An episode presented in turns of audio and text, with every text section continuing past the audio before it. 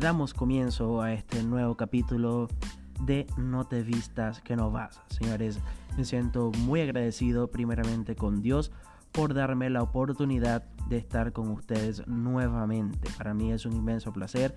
Quien les está hablando, señores, es Nelson Franceschi.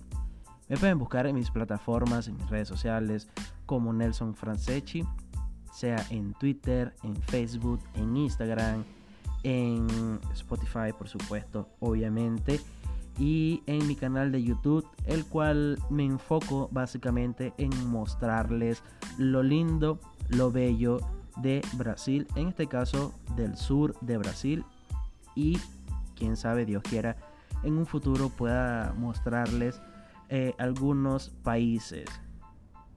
Eh, está en mis planes también, por supuesto, seguir creciendo tanto en estas redes de podcast, en redes en donde yo aspiro con el favor de Dios seguir creciendo, pero también aspiro seguir creciendo en YouTube, porque YouTube es una plataforma que las personas pueden, pueden eh, colocarle una cara, un rostro a esta voz. Señores, para mí de nuevo es un inmenso placer, un inmenso placer pero no te vistas que no vas, Nelson, no te vistas que no vas. ¿Por qué? Porque en este mes, en este mes, en el transcurso de estos días, eh, han pasado una serie de cosas, una serie de cosas que por supuesto yo quería compartirles, íntimas, cosas personales, y que ustedes son los dichosos de saber qué es lo que pasó, qué es lo que ha sucedido. Cuéntame, Nelson. Bueno, por supuesto, eh, me ha sucedido lo que a, la mayoría de personas en este país les ha sucedido. Fui víctima, por supuesto, de que la vida me dijera al oído, mm, mm, no te vistas, que no vas, porque estoy desempleado. Ya, por supuesto, yo trabajaba en una tienda de teléfonos muy conocida a nivel mundial, pero en una franquía, en un centro comercial, en donde por supuesto por la reducción de personal fui afectado y fui demitido de ese empleo. Pero obviamente no puedo este, darme como soldado caído en esta guerra, en esta lucha que nosotros tenemos todos los días. Y si una puerta se cierra, por supuesto, otra se tiene que abrir. Y por supuesto le doy gracias a Dios porque cada acción, cada situación que nosotros pasamos a diario tiene un motivo, tiene una razón. Y por supuesto ese motivo o ese motivo y esa razón es para nosotros seguir avanzando y dando un paso hacia el frente. Quién sabe en el futuro me ponga a escuchar este capítulo y me dé risa, me dé risa porque este yo mismo pueda que piense, wow, Nelson, tenías razón. O sea, cada paso, cada situación, cada circunstancia de la vida, de los, de los días que nosotros vivimos, eh, tiene un porqué, tiene una razón. Y esa razón es siempre para nosotros dar un paso hacia el frente. Todavía no sé qué es lo que Dios me tenga en el futuro, pero por supuesto lo que me quiera añadir ya es de más, ya es de más porque me siento muy agradecido todos los días con Él. Pero ¿qué es lo que me ha sucedido? Que además de eso que, les conté, la vida me ha, me ha dicho en varias circunstancias, no te vistas que no vas. Bueno, porque cuando yo, por supuesto, para quien no me conoce, yo soy venezolano y tengo ya dos años viviendo aquí en Brasil. Pero yo me dedicaba en Venezuela como profesor de orquesta sinfónica yo era, yo tenía un salario eh, por medio del sistema de orquestas sinfónicas juveniles e infantiles de Venezuela. Y yo también trabajaba en una banda municipal eh, muy conocida. Para, ese, para esa época la banda tenía 56 años de fundada. O sea, tenía ya mucho, mucho tiempo. Pero eh, por los motivos que ya todos saben, que todos los venezolanos en el exterior o fuera de Venezuela saben, a mí me tocó emigrar, me tocó salir de, mi país Pero en lo que yo entré a Brasil, eh, la vida me dijo, Nelson, no te vistas que no vas, que no vas a trabajar de músico, no vas a ser músico en Brasil, no te vas a dedicar a eso. Y yo toqué, toqué muchas puertas, toqué demasiadas puertas, caminé, dejé currículos y yo siempre con mi instrumento en la espalda. Siempre a donde yo fuera, yo cargaba con mi instrumento para arriba o para abajo. Pero eh, ninguna puerta se me abrió, ninguna, ninguna. Y ahí fue la primera vez aquí en Brasil donde la vida me dijo en portugués, mm, mm, mm, garoto, no te vistas que no vas. Y bueno, y de ahí fueron recurriendo algunas, algunas situaciones, fueron sucediendo otras peores o no tan peores, pero fueron sucediendo. Que ahorita eh, yo miro hacia atrás y me doy cuenta, wow, eh, es verdad lo que yo digo, en serio. O sea, yo he dado más de un paso, más de un paso hacia, hacia adelante, hacia el frente. Y ahorita es que yo me doy cuenta de eso. Entonces eh, yo me di cuenta de que tenía que buscar otra alternativa, tenía que buscar otra solución, pero que no iba a ser eh, músico aquí en Brasil. No. ¿Qué fue lo que me sucedió? Yo eh, tuve mi primer contacto con el comercio, tuve mi primer contacto con personas, con el público, con la calle, pero en esta ocasión vendiendo chupetas así como ustedes están escuchando, vendiendo chupetas. Y, bueno, eh, a pesar que fue hace dos años esa experiencia, yo me acuerdo como si fuera ayer, así, así, como que si fuera esta mañana, me, recuerdo. Cada chupeta eh, tenía un valor de 50 centavos. 50 centavos, señores. Una, una moneda, moneda chiquitica. 50 centavos. Eh, esa fue una de, las cosas que me sorprendieron además porque en Venezuela eh, ya hacía muchos años que yo no veía una moneda, ¿no? Ese, ¿Qué te puedo decir? Cuando yo estaba pequeño es que yo, yo manejaba monedas porque mi papá eh, trabajaba como transporte público, mi papá era, tenía una camioneta como una perrera y él trabajaba de transportista pero eh, a él le, daban muchas monedas y es por eso que yo me recuerdo desde pequeño yo tener contacto con monedas, pero desde que yo entré aquí a Brasil, eh, yo me, vi en la situación de que aquí se usan muchas monedas, entonces yo vendía cada chupeta a 50 centavos y, y era dinero, pues era dinero, porque yo inicié ese, esa mini tienda, ese emprendimiento de chupeta o de chupetero, porque me vi en la situación de que no tenía dinero. Me vi en la ruina. Y yo llegué y entré a Brasil, por supuesto, con mi esposa, pero nosotros nos enteramos que ella estaba embarazada justamente en la frontera. Es una historia, señores, que se puede dividir en 50, en 100 capítulos y no voy a terminar nunca porque es demasiado larga. Pero, como les sigue diciendo, esa fue mi, primera experiencia en el comercio. Eso fue mi primera experiencia y, y me ayudó a yo desenvolverme un poco más con el portugués. Y, y, fui desenvolviéndome poco a poco hasta el día de hoy que por supuesto no hablo perfectamente el idioma pero me sé defender y, bueno, mi primer eh, trabajo aquí en Río Grande del Sur fue en una lavandería. Eso yo lo digo en mis videos de YouTube.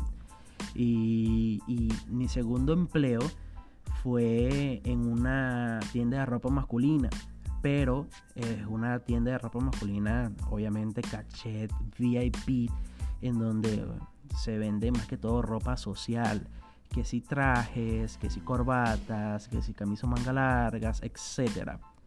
Pero mm, no es eh, lo que yo vendía, era el trato al cliente, era lo que se le entregaba, era el compromiso que el vendedor tenía que tener con un cliente de llamarlo, de decirle, de desearle feliz cumpleaños, de estar con él eh, bien de cerca, de decirle, oye mi amigo, ¿qué tal? ¿Cómo te fue en tu matrimonio? ¿Te gustó la ropa? Eh, disfrutaste? ¿Cómo fueron las fotos? ¿Cómo fue ese baby shower? ¿Cómo fueron esa sesión de fotos con tu bebé? Oye Nelson, de verdad me gustó muchísimo.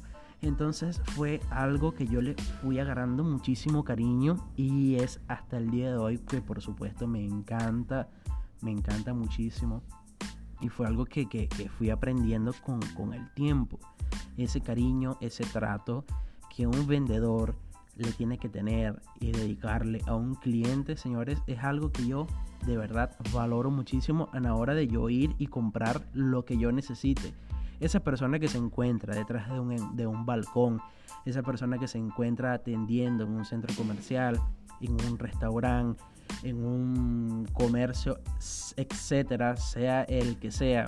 Señores, esa persona tiene familia, esa persona tiene eh, sueños en su vida y nosotros como clientes, nosotros como, como personas debemos de tener un buen trato hacia ellos y demostrarles que nosotros también estamos para, para valorizar el trabajo de ellos, de cierta manera.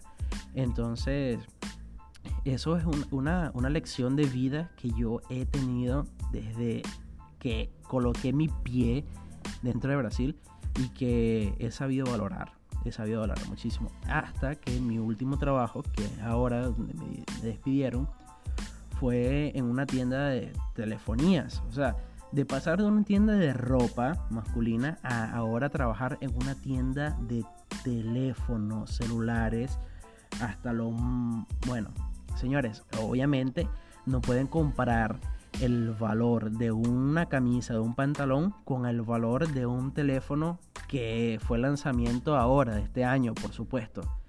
El valor no se puede comparar.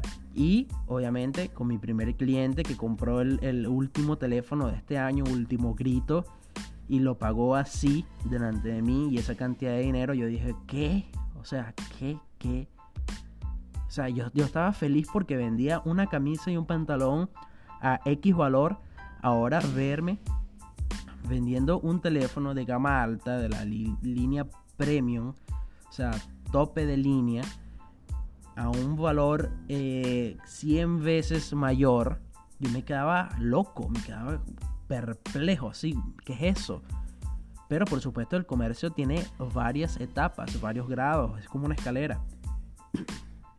Está por supuesto los eh, correctores de inmuebles que venden eh, casas, venden edificios, venden a un valor impresionante. Entonces ese, ese tipo de, comercio, ese tipo de, vendedores tienen una técnica, una persuasión, una... Es como una seda. El, trato de ellos hacia un cliente es como una seda. Ellos te envuelven en su sistema donde tú entras y, y caes. Y caes y ellos terminan vendiendo.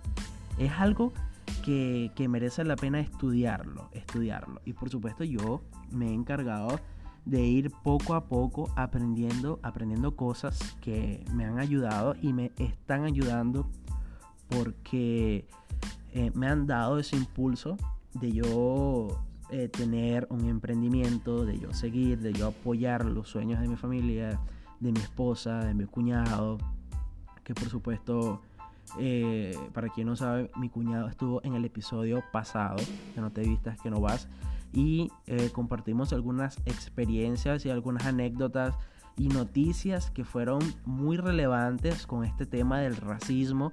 Los invito a que vayan al último capítulo del podcast pasado porque estuvo demasiado, demasiado bueno. Señores, pero el, punto final de este podcast eh, se lo voy a colocar ahora lo, voy a colocar, es el, la cereza que lleva el pastel. Es que a pesar de las situaciones, a pesar de lo que la vida nos diga, en este caso, no te vistas que no vas, no hay motivo, no hay razón de estar triste, de estar demostrando que, eh, que no, no tenemos solución o que no hay solución al mañana. No, ¿Quién dijo eso? No, no, no, no, no, no.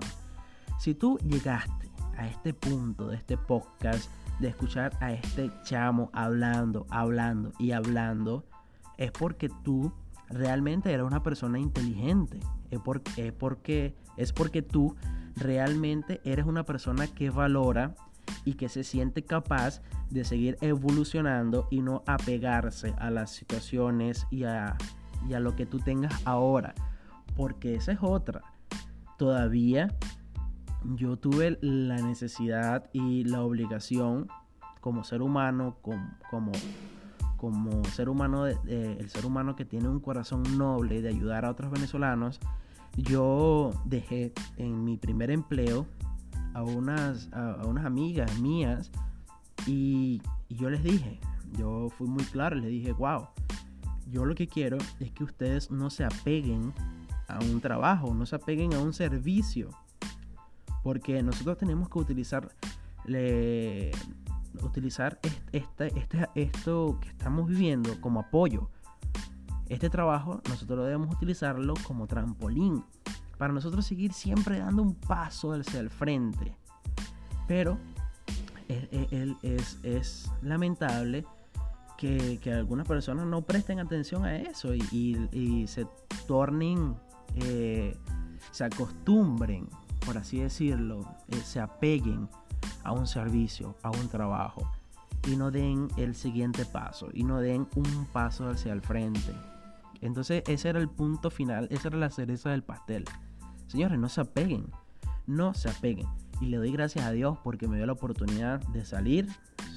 No fue porque yo me robé algo, no fue porque yo me porté mal, no fue porque... Eh, no, fue porque realmente así lo quiso Dios. Fue porque, bueno, reducción de personal.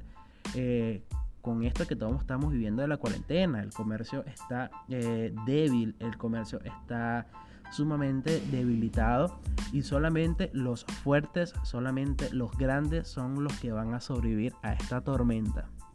Sin más nada que añadir, señores, me despido con un fuerte dolor en el corazón, pero sabiendo que muy pronto los volveré a escuchar en un próximo capítulo.